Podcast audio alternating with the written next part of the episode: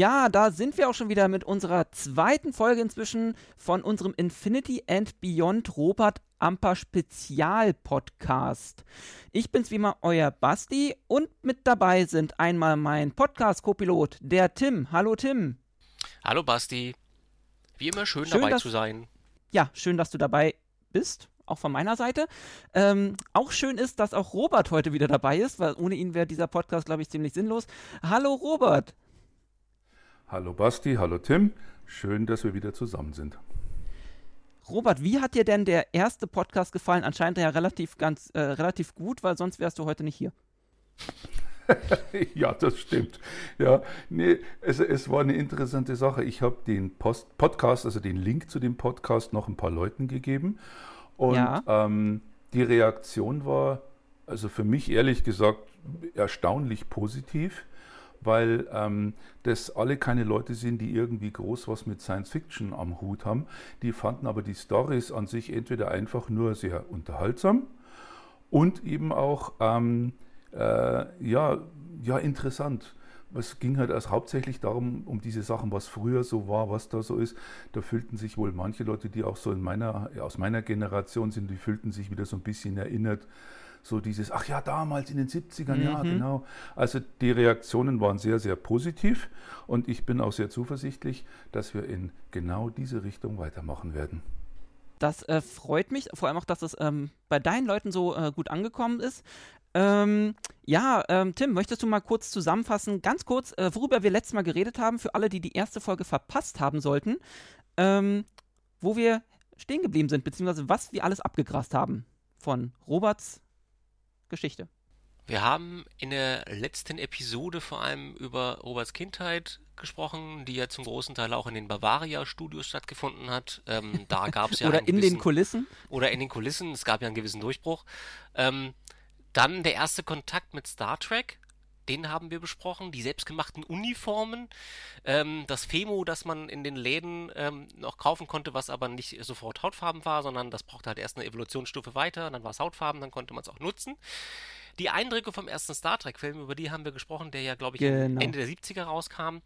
Und wir waren schon fast so ein bisschen bei den Fanfilmen oder beim Fan-Dasein allgemein ja. angekommen und wollen jetzt aber so ein bisschen uns hinhangeln zu den Fanfilmen.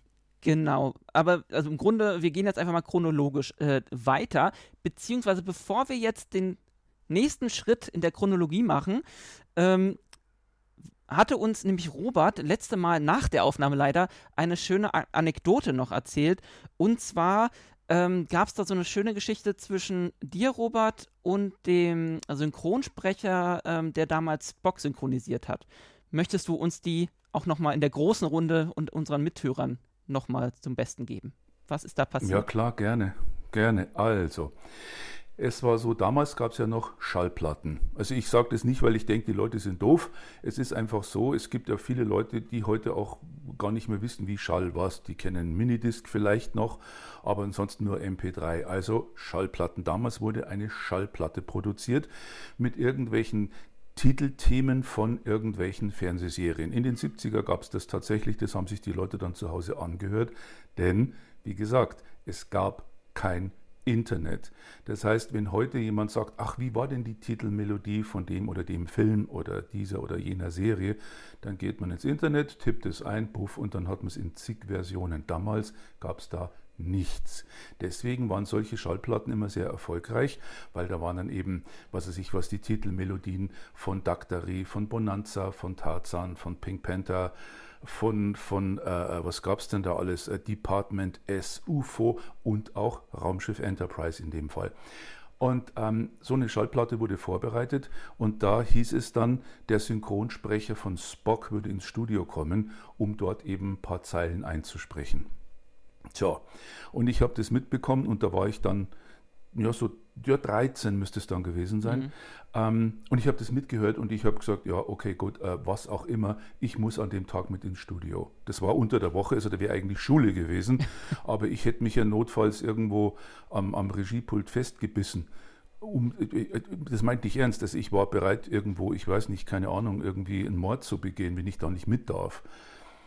Und auf jeden Fall, ich wurde mitgenommen ins Studio und es war unglaublich langweilig, weil den ganzen Tag mit irgendwelche Aufnahmen und ja, und dann so, das war so gegen spät Nachmittag, so gegen 17 Uhr, wenn ich das noch richtig im Kopf habe, dann hieß es so, wir gehen jetzt rüber in die Kantine was essen. Ja, ich mit meinen 13, es war noch uninteressanter, also blieb ich in der Regie sitzen. Jetzt ist Folgendes passiert, die sind rausgegangen und machten das Licht aus. Und ich saß da am Boden, auf diesem Teppichboden in der Regie, an das Regiepult gelehnt, so im Halbdunkel. Im Korridor draußen war aber noch Licht. Und ich sitze da und träume so vor mich hin und auf einmal höre ich eine Stimme.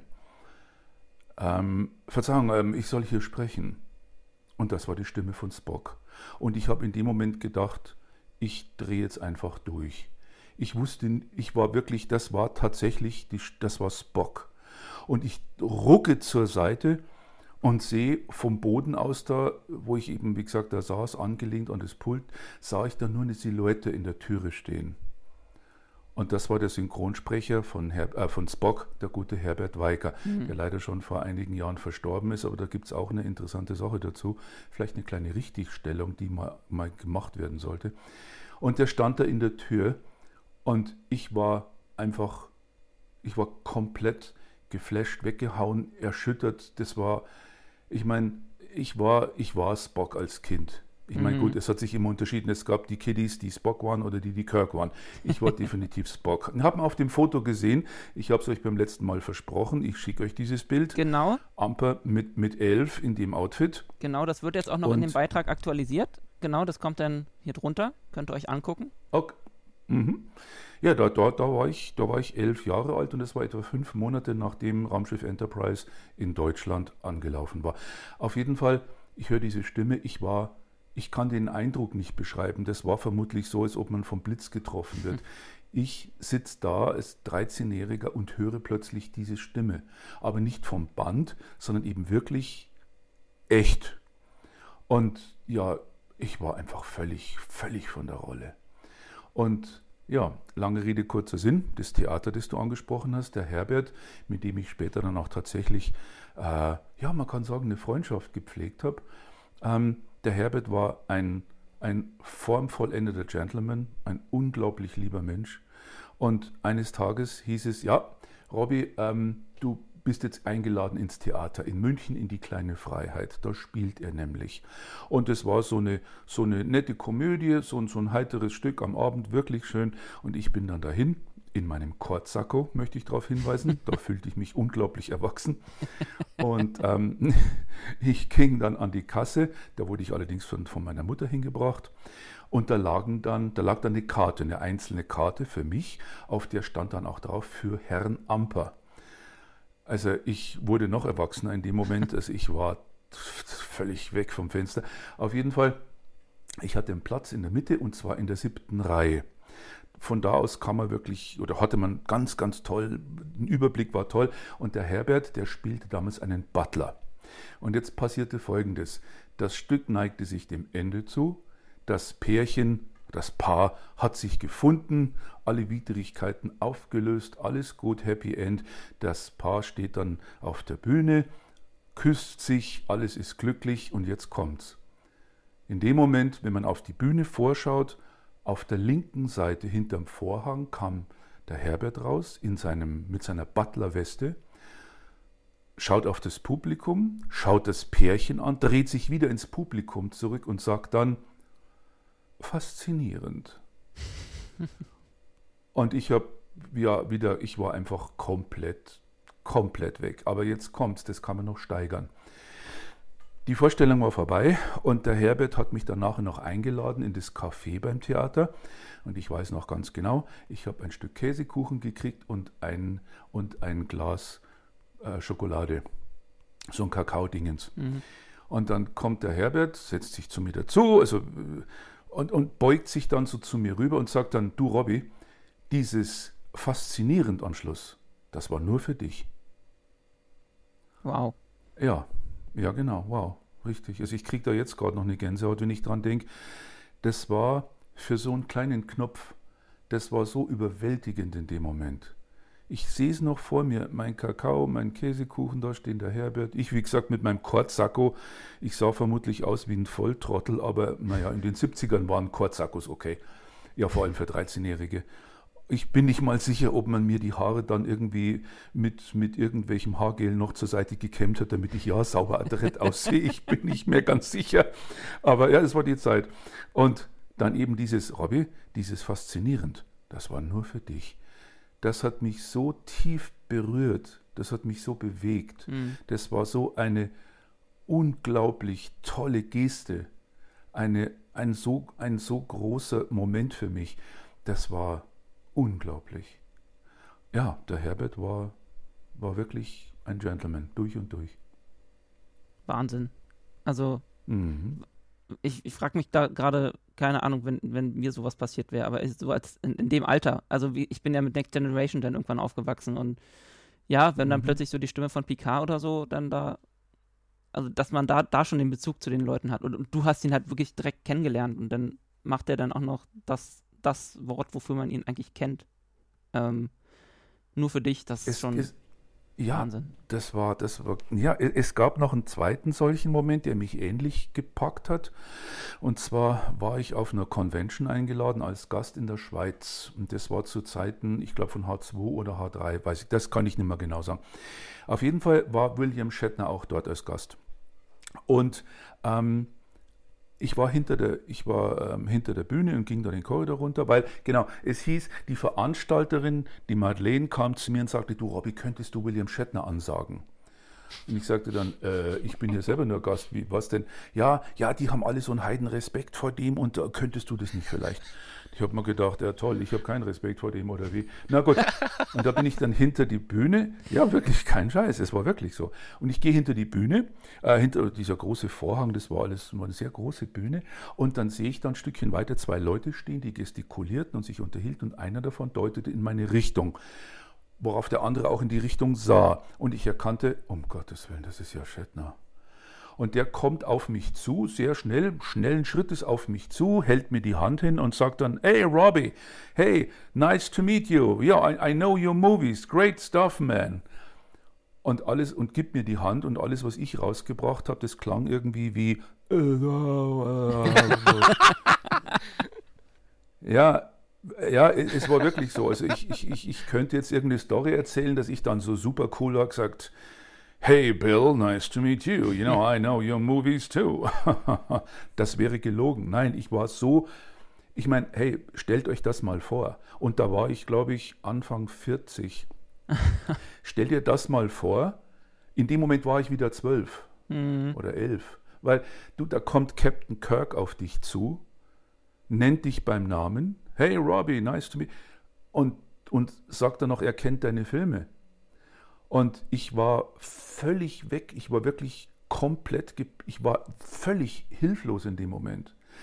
Später dann habe ich mir gedacht, ah ja, komm, der, wird meine Filme kennen. Das war amerikanische Professionalität und sonst gar nichts. Ich gesagt, der hat dich einfach eingekauft. Ja, nix da. Es war nämlich so, ich habe dann mit seinem Agenten gesprochen später im Hotel am Abend irgendwann, sehr spät am Abend, und habe denen dann auch gesagt, hey du, ich habe das dem, dem Bild tatsächlich geglaubt. Und er sagte, nee, nee, der kennt deine Filme, ich, ich kenne sie auch. Er hat gesagt, wieso denn um Himmels Willen? Es ist so, äh, gar nicht, vielleicht zwei, drei Jahre zuvor gab es wohl irgendwo in USA gab es eine Convention, die ging länger, über fünf Tage. Und da wurde ich angeschrieben, ob das okay wäre, wenn die die Raumschiff Highlander Filme, ich weiß nicht, ob sie es untertiteln oder synchronisierten, kann ich nicht mehr ja. beschwören jetzt. Auf jeden Fall, ob ich denen das, äh, die, die Freigabe dafür gebe, das zu machen, weil ich war, ich bin ja der Inhaber der Rechte. Und er hat gesagt, ja klar, von mir aus bitte, ist mir völlig egal, macht einfach, bitte, mhm. wenn ihr Spaß habt, macht mal. Und ähm, dann haben die mich auch eingeladen, aber es war zu der Zeit auch schon so, dass ich gesagt habe, nee, danke, ist total lieb, vielen Dank, aber das war mir einfach zu viel Trubel. So, und jetzt hat mir der Agent Folgendes erzählt. Die waren auf der Con und dann haben die erstmal H1 gezeigt, und zwar bevor die Con richtig losging, alles mit der Vorstellung der Gäste. Und so standen die da mehr oder weniger parat hinterm Vorhang und da lief H1. Und die Leute, die haben sich wohl weggeschmissen, weil der Humor von H1, also diese Figur Captain Norrid in den ja. Filmen, das ist ein Humor, der nicht irgendwie kulturspezifisch ist, sondern das sind halt Gags, die versteht man auf der ganzen ja, Welt. Ja. Ja, und jetzt passiert Folgendes. Die schmeißen sich weg da draußen und dann war der gute William Shatner tatsächlich stinkig und hat dann zu denen dort gesagt, wieso macht Paramount so eine geile Verarsche und mir sagt keiner was. Ich hätte da gerne mitgemacht. Und dann haben die dem gesagt, nee, nee, du, das ist irgend so ein German Guy, Robbie, Bobby Emperor or something. Und dadurch kannte der das tatsächlich. Und so, da schließt sich das jetzt auch wieder, hm. das erste Mal als kleiner Kerle die Stimme von Mr. Spock, Herbert Weicker, und später dann Captain Kirk himself. Und wenn ich das noch kurz sagen darf, wir, ich bin dann auf die Bühne gegangen, um ihn anzusagen. Und ich habe eigentlich damit gerechnet, dass die mich einfach jetzt von der Bühne runterpfeifen, weil ich meine, die warten auf William Shatner und nicht auf mich. Also die erwarten da jetzt irgendwie äh, die, was weiß ich was, äh, Julius Caesar und dann kommt so eine Tütensuppe auf die Bühne. und das hat mich, ja, ja, ich, ich, ich mache nicht den Fehler, meine Popularität zu überschätzen. Also ich sehe das ganz richtig. Und im mhm. Vergleich zu der Popularität eines William Shatner mhm. bin ich nur eine Tütensuppe. Ganz realistisch. Auf jeden Fall, was mich sehr gefreut hat, die Leute haben sich gefreut, dass ich da war. Und die haben applaudiert und die Stimmung war super. Und dann habe ich dann eben, äh, ich habe noch ein paar Worte gesagt und dann ging es eben los. Ich gesagt, meine Damen und Herren, Ladies and Gentlemen, Captain on the Bridge. Hier ist für euch Mr. William Shatner. Applaus. Wow. Bill kommt raus, stellt sich neben mich. Also wir hatten uns zu der Zeit schon ein bisschen länger unterhalten. Wir hatten auch vom Humor her, wir haben uns wirklich gut verstanden. Und dann winkt er in die, also der stand auf meiner rechten Seite und ich hatte das Mikrofon in der Hand. Mhm. Und Bill winkt mit der rechten Hand ins Publikum, beugt sich so leicht zu mir rüber und sagt, hey Robbie, where's the mic? Und ich heb so kurz hoch und sage, I got it. Und er sagt, okay, give it to me. Und ich sagte, nope. und das war so, und wir haben dann so, so gesagt, okay, Robbie, very funny, give me the mic. Ich gesagt, no, you have to say please. Robbie, give me the mic. You have to say please, please, give me the mic. Ich sagte, okay, Sir. Es, wir hatten wirklich Spaß. Und dann war ich natürlich weg von der Bühne, weil die gehörte dann ganz mm, klar ja, William Shatner. Ja. Aber, ja, genau, dem Captain, richtig. Und wie gesagt, ähm, es gab da immer irgendwelche Stories und die gibt es auch noch. Ich wäre größenwahnsinnig, ich wäre arrogant, ich würde meine, meine Popularität, meine Bekanntheit mhm. überschätzen. Tue ich nicht. Ich weiß, die, die Leute, die mich kennen, das sind Fans der ganzen Star Trek-Szene, speziell eben diese Highlander-Sache. Ja. Und das ist ein sehr, sehr überschaubarer Kreis. Ich würde also nie auf die Idee kommen, mir anzumaßen, mich mit der Popularität von so jemandem da zu vergleichen. Das mhm. wäre Blödsinn und mache ich auch nicht. Auf jeden Fall zwei verdammt coole und schöne Geschichten. Also das ist so dieses, dieses Persönliche immer, was, was man da so mhm. wirklich erlebt hat und das ist ja Wahnsinn. Ähm, jetzt lass mal zurückkommen von diesem kleinen Exkurs. Ähm, du hast jetzt schon mal deine Filme angesprochen, ähm, deine Raumschiff Highlander Filme. Ähm, bis dahin, also in unserer ersten Folge war unser Schlusspunkt quasi der erste Kinofilm. Zwischen dem und dein, mhm. den Raumschiff Highlander Film liegt ja noch, ja, so, so 15 Jahre, 16 Jahre bestimmt. Ja, ja, ja das kommt hin, ja, richtig. Ja. Ähm, dann lass uns doch da jetzt mal so ein bisschen chronologisch äh, langhangeln. Ähm, okay. Nach, nach dem äh, Star Trek Kinofilm, ähm, wie ist denn da so dein, deine Fan, äh, dein, dein Fanleben ähm, weiter verlaufen? Ähm, hast du dich irgendwann dann Gruppen angeschlossen oder hast du selbst dann äh, eine gegründet? Wie war so der Kontakt zu anderen? Okay, ja, Thema Fandom ist ein sehr schönes Thema. Aber ich glaube, darüber sollte man einen eigenen Podcast machen, weil das, das ist kein schönes Thema. Freut sich Tim auch schon drüber. Drauf. Ja, das, das, das ist kein schönes Thema. Okay, wenn du sagst chronologisch, dann muss ich jetzt gleich nochmal was einschieben. Und zwar, ähm, es gibt ja immer wieder Leute, die sagen, ja, der Amper, der bildet sich ein, er hätte die ersten Fanfilme gemacht und er wäre der Erste gewesen. Das stimmt nicht, da gab es ja andere Sachen vorher oder und so weiter. Das stimmt. Hm. Mir persönlich ist es eigentlich auch völlig egal, ob ich jetzt der Erste war oder der Hundertste. Nur, ich finde es nicht schön, dass Leute dann sagen, ja, er bildet sich ein, er wäre der Erste. Tue ich nicht. Aber dazu nur ein Datum. März 1973. Da habe ich nämlich meinen allerersten Fanfilm gemacht. Mit der Super 8 Kamera meines Vaters. Video äh, war noch unbekannt. Da kamen damals gerade mal die allerersten VCR-Videorekorder raus. Aber Videokameras, also da war noch in den nächsten sieben, acht Jahren nicht einmal dran zu denken. Also wirklich Super 8 Film. Und mhm. ich habe mit meinen Kumpels, der eine hieß Thilo, das weiß ich noch, das andere war der Michi, den dritten habe ich vergessen und die anderen habe ich irgendwie auch vergessen. Aber egal, das, da, war ich, ähm, da war ich zwölf Jahre alt.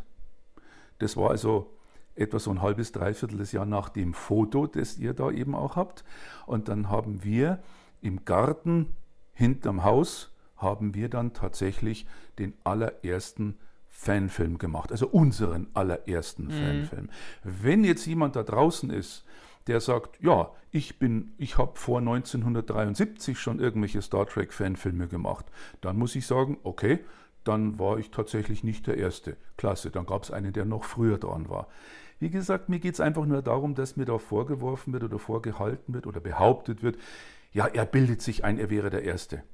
Nein, ich bilde mir gar nichts ein. Ich sage nur, Freunde, um bei den Tatsachen zu bleiben, März 1973. Da habe ich meinen ersten, meine ersten Fanfilme gedreht. Wir ja. haben ja damals auch gleich drei oder vier gemacht.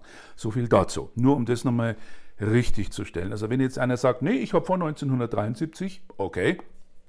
Wer sagt, ja, ich habe schon 1992, ich muss sagen, ja, Freund, da warst du irgendwie fast 20 Jahre zu spät dran. Aber gut, tja, jetzt der Kinofilm.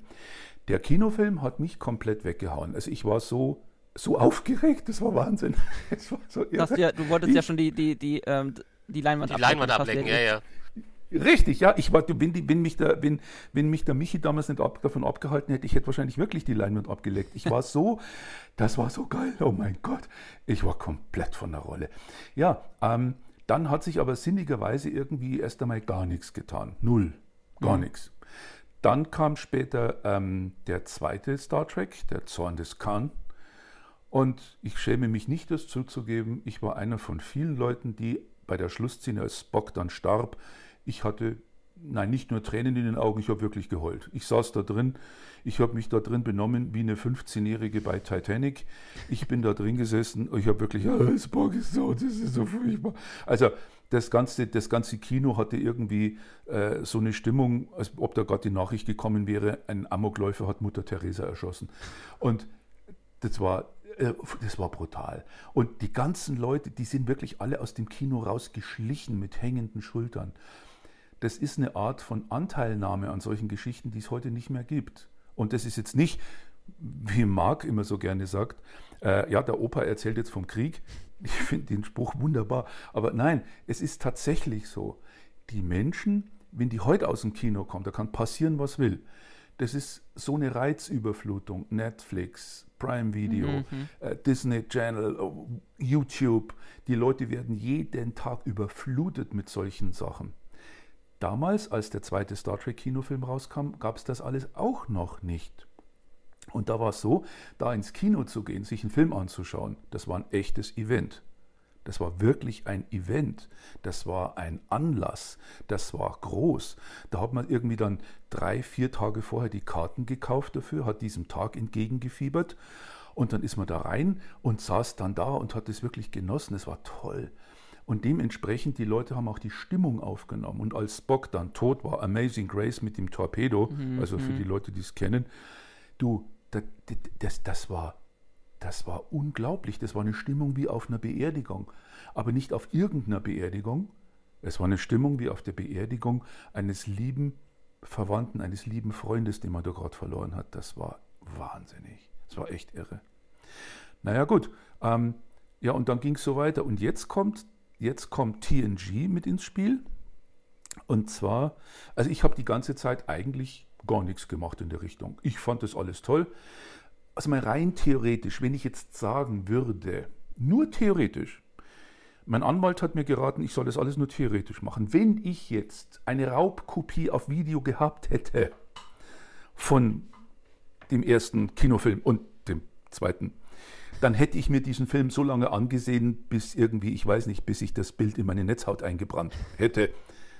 also nur für den Fall, dass ich es hätte. Das hat man ja auch früher auch noch gemacht. Also ich kann mich noch erinnern, VHS-Sachen hat man ja irgendwie aufgezeichnet und ich weiß noch, dass ich den Film Das Schwarze Loch von Disney, der eigentlich furchtbar ist, den habe ich so oft gesehen und vor allem nur so bestimmte Szenen, so gerade wo es irgendwie heiß herging oder sowas, das hat man sich halt mhm. immer wieder angeguckt. Das weiß ich noch.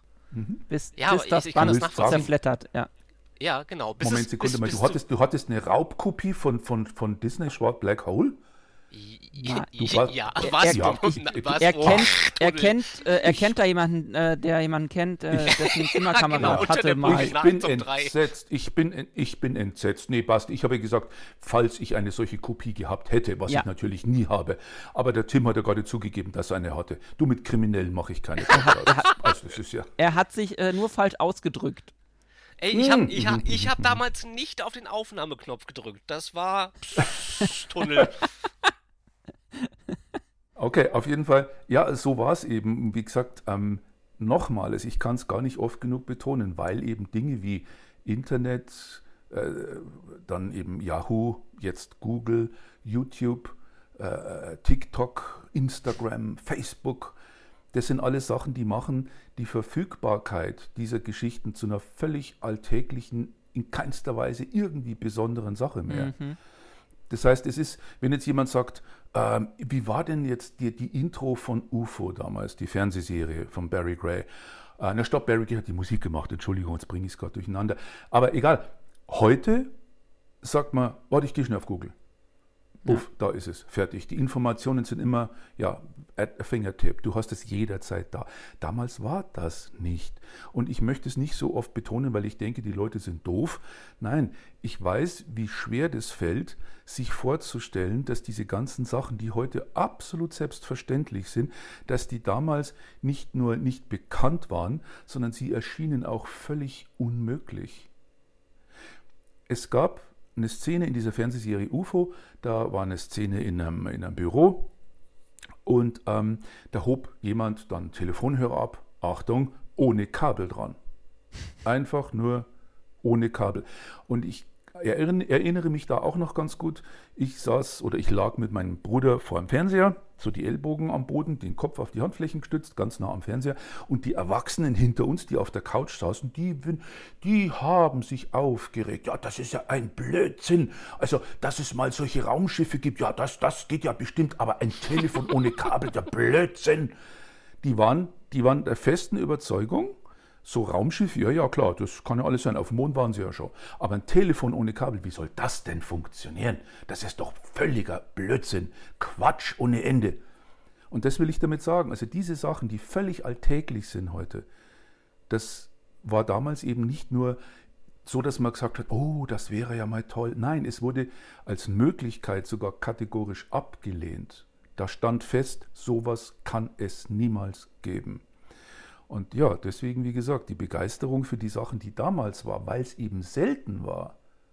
Du konntest nicht daheim irgendwo einen Fernseher einschalten, sondern irgendwo läuft schon Star Trek.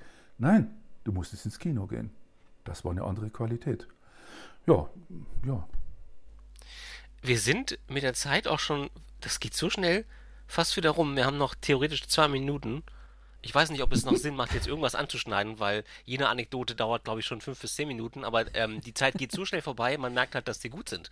Also ich ja? bin, ich, hab, ich erkenne Wenn der viele Opa Sachen vom Krieg wieder. erzählt, ne? Wenn der Opa vom Krieg. Schönen Gruß an den Mark Becker. Wenn der Opa vom Krieg erzählt. Okay. Ja, Basti, möchten wir erstmal für diese Folge schließen?